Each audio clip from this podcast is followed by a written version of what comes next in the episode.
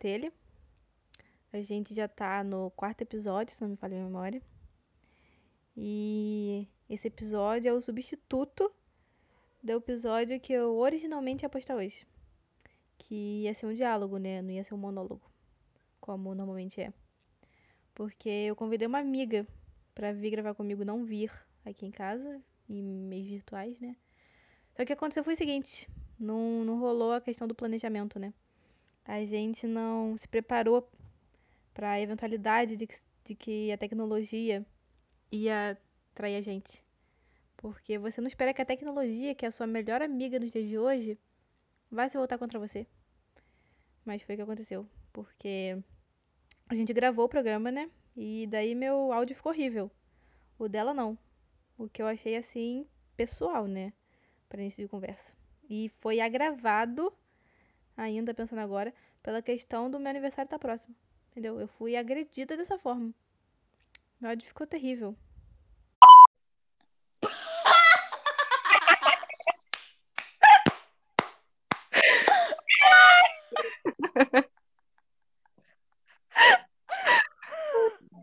É muito meu top 3 Posso músicas favoritas. muito, posso ser muito sincera?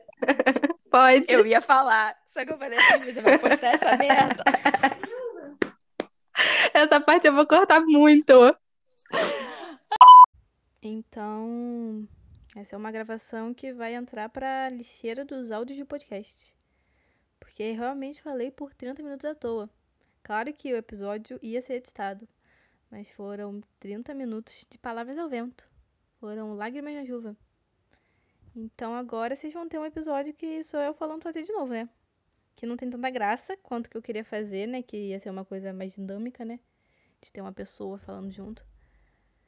E eu ainda não cheguei nessa dissociação, nesse devir de gravar dois áudios diferentes, fingir que eu tô falando comigo mesma. Eu ainda não cheguei nesse ponto. Então, né? Quem sabe um dia, né? Mas então vou tentar para pro próximo, tá? Essa semana aqui só vai ficar a gente mesmo, eu e você. Essa coisa gostosa que é eu falando sozinho e você do outro lado me escutando.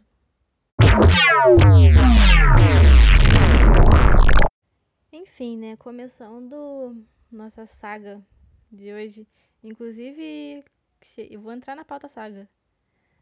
Mas eu sei, eu prometi que eu não ia falar do governo, porque eu acredito que esse podcast aqui, esse momento que eu tenho sozinho de reflexão com vocês, apesar de sozinha, é de reflexão com vocês, que é pra gente desestressar, que é pra gente não, não pensar no mundo, pra encher o cérebro de, de bobagem mesmo, sabe?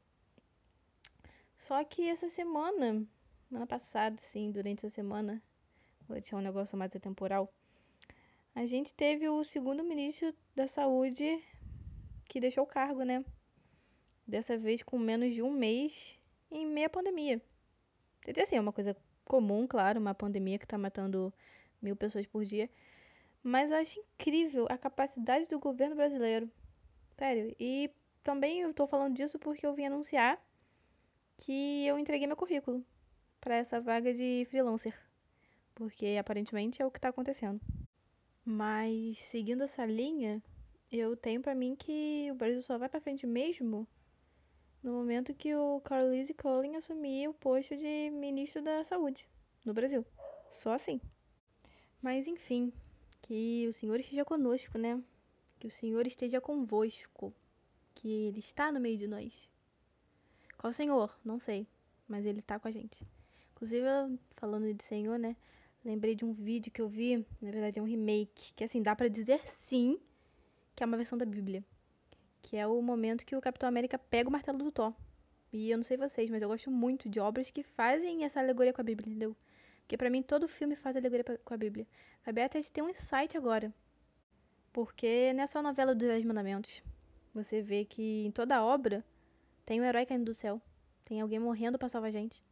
Tem alguém que é escolhido. Entendeu? Até na vida real, que eu acho que as minhas amigas vão entender isso. A gente tem uma referência, né? Daquele homem que some por três dias. Ah, não sei o que, eu tava sendo crucificado. Ai, ai, então, tudo isso, acredito eu, que é o mesmo jeito. Na verdade, são jeitos diferentes de contar a mesma história. Entendeu? Só que ninguém percebe. Tem tudo. Jesus Cristo tem tudo, gente. Jesus Cristo, Jesus Cristo. Até pensando aqui, que na literatura, né, na arte no geral, tem uma coisa chamada jornada do herói. Mas que herói, né? É um conceito, é uma estrutura, é uma forma de se contar uma história que, que eu acho que foi assim, criada há pouco tempo, na década de 30, de 40. Mas você consegue observar que essa estrutura é, acontece também em várias histórias antigas. Sei lá, tipo no filme Lua de Cristal, da Xuxa Meneghel. Então você vê que essas histórias se encaixam muito bem nesse manual do, de roteiro inconsciente que existe na cabeça de todo ser humano. Então, tudo que a gente consome hoje é tipo um remake da história de Jesus Cristo. Então, pensando aqui, eu vou até falar agora sete obras da sétima arte que seguem essa linha. Ah, mas por que sete? Porque eu quero, entendeu?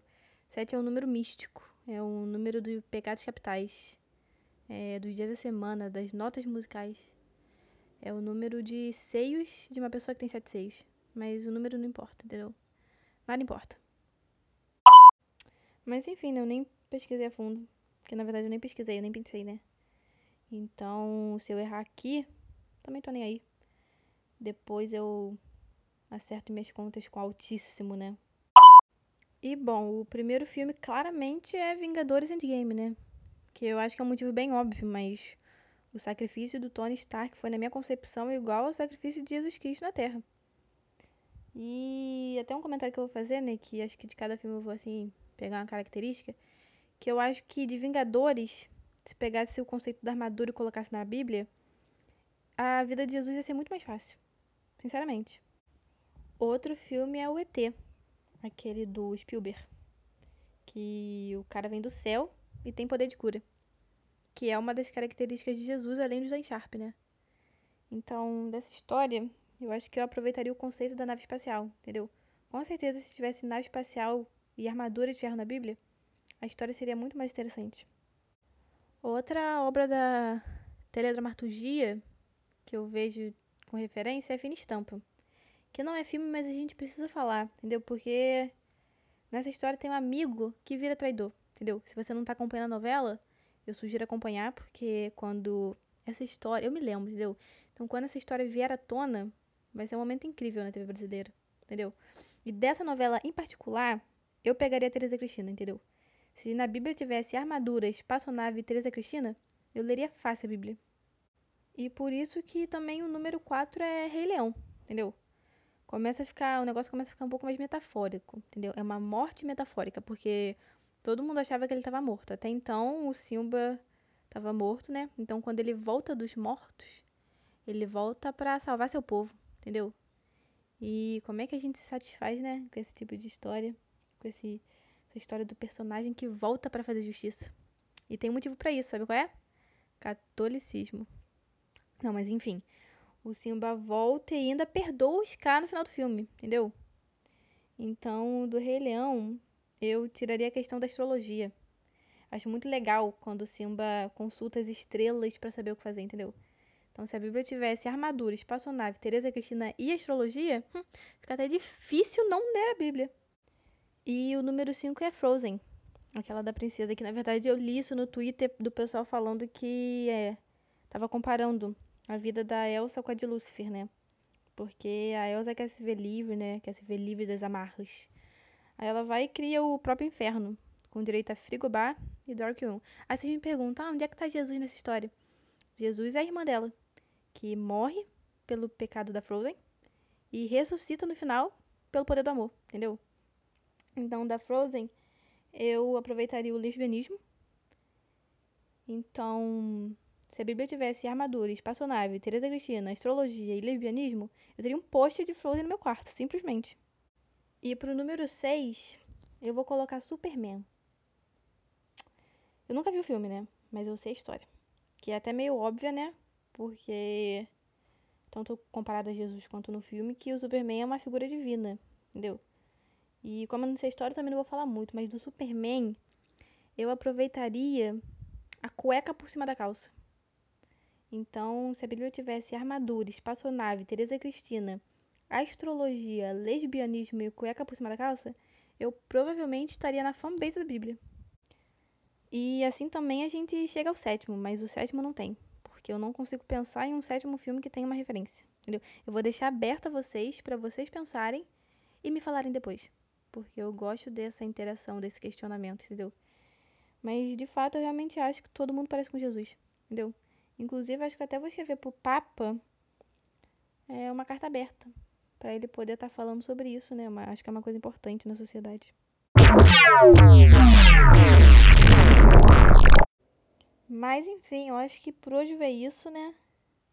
Como disse uma vez a minha grande ídola, é, a crucificação de Cristo foi o primeiro cancelamento, então não irei querer estar no mesmo lugar. Tá bom?